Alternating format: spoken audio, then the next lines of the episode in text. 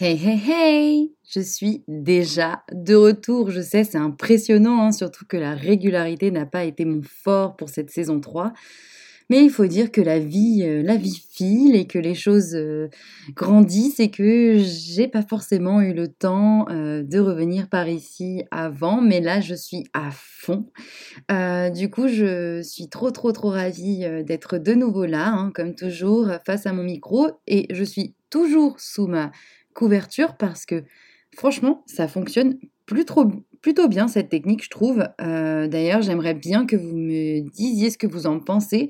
Vous pouvez m'envoyer un petit message sur les réseaux sociaux ou sur mon blog, simplement en tapant euh, chez viviane.fr. Ce serait vraiment cool d'avoir vos retours pour déjà vous connaître, vous qui êtes de l'autre côté. Et puis, bah, pour que je puisse savoir si toutes mes petites techniques un peu farfelues bah, portent leurs fruits finalement.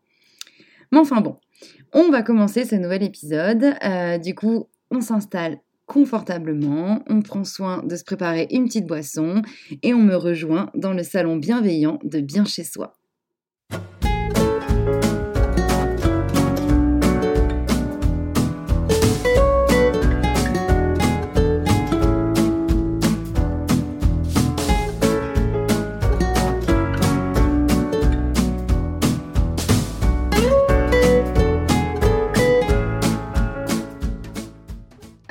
C'est parti, on commence ce nouvel épisode qui n'est autre que l'épisode numéro 17 de cette saison 3 du podcast Bien chez soi.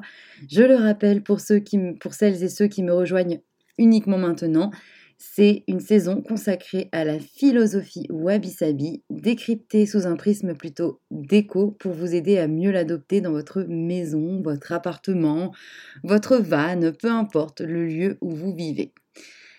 En fait, euh, cet épisode, pour être totalement franche, n'était absolument pas prévu, mais j'ai pris goût avec toutes les recherches que j'ai faites et j'ai eu envie euh, de consacrer cette 17e euh, écoute à la chambre pour enfants. Très honnêtement, c'est un épisode court parce qu'en fait, je ne vais pas répéter tout ce que j'ai déjà dit dans l'épisode numéro 15, il me semble qui était déjà consacré à la chambre. En fait, là, je vais vous apporter des informations supplémentaires. C'est un épisode plus court, mais qui est, je pense, intéressant pour les parents qui nous écoutent et qui ont peut-être envie euh, de diffuser de la bienveillance et de la plénitude dans la chambre de leurs enfants.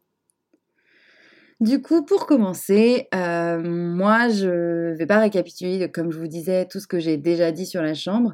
L'idée, c'est de vous aider à comprendre un peu mieux l'esprit euh, wabi-sabi lorsqu'il est intégré dans un univers, on va dire, enfantin, qui, par définition, est plus sympathique et offre plus de liberté quand vient le moment de décorer la pièce.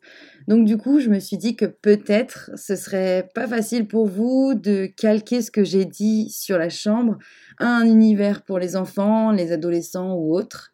Du coup, je, pense que c'est pas plus mal que je fasse un petit épisode pour parler de, cette partie-là euh, de la philosophie. J'ai assez parlé, je suis comme toujours trop bavarde dans mes introductions, mais on va aller dans le concret direct. La chambre pour enfants, c'est un lieu qui est plutôt multifonction.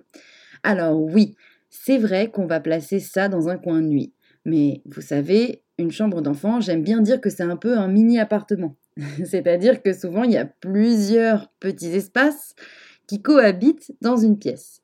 On est censé avoir un espace pour le sommeil avec le lit, un espace de rangement pour les vêtements et les jouets, un espace libre où les enfants peuvent jouer en toute sécurité et un petit coin travail ou euh, créativité qui sera un bureau ou autre. Euh, bref, l'idée c'est de réussir à faire cohabiter tout ça dans une seule et même pièce sans trop en faire et tout en gardant cet esprit minimaliste du wabi-sabi.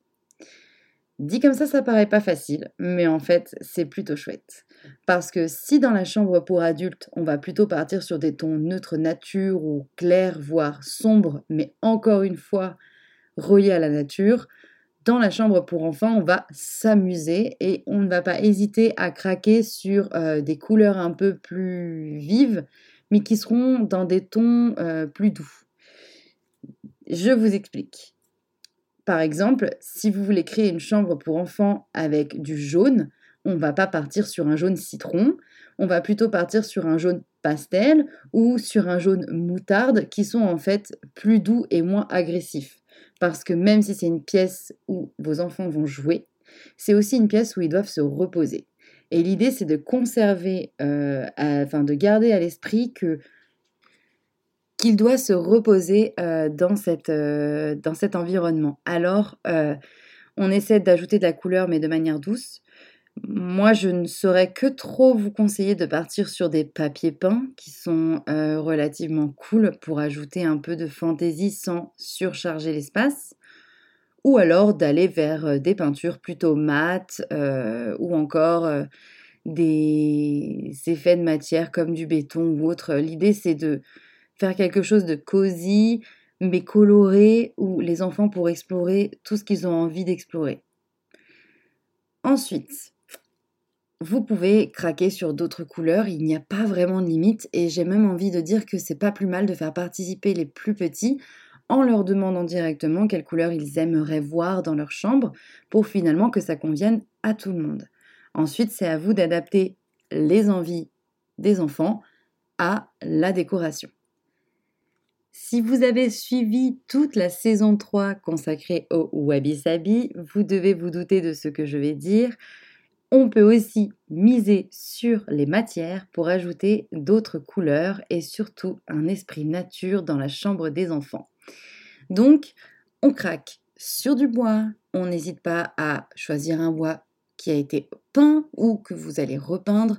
On essaie d'ajouter de la chaleur toujours par le biais d'objets chinés, de meubles récupérés, histoire que ce soit pratique, mais surtout pour que vous puissiez conserver un esprit minimaliste dans cette chambre où il va y avoir souvent le bazar on n'hésite pas à ajouter du rangement.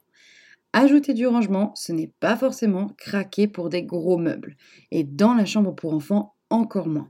L'idée, c'est que vous ayez un meuble pour ranger les vêtements, mais aussi des rangements pour les jouets et autres ustensiles ou ou autre petite euh, peluche, enfin bref, tout ce que votre enfant utilise pour s'amuser, il faudra le ranger à sa hauteur pour que ce soit accessible pour lui et pour que le rangement ne soit pas contraignant ni pour vous, ni pour lui. L'idée c'est que plus il y a de rangement, moins il y aura de bazar. Et surtout, comme on prône le minimalisme, normalement, vous devez avoir adapté toutes vos habitudes de vie à cette philosophie et finalement vous contenter de l'essentiel. Je sais qu'avec les enfants c'est plus compliqué, mais vous pouvez euh, miser sur de bons rangements accessibles, faciles à utiliser, qui seront aussi charmants. Ça peut être une vieille bibliothèque, ça peut être une ancienne étagère, ça peut être ce que vous voulez.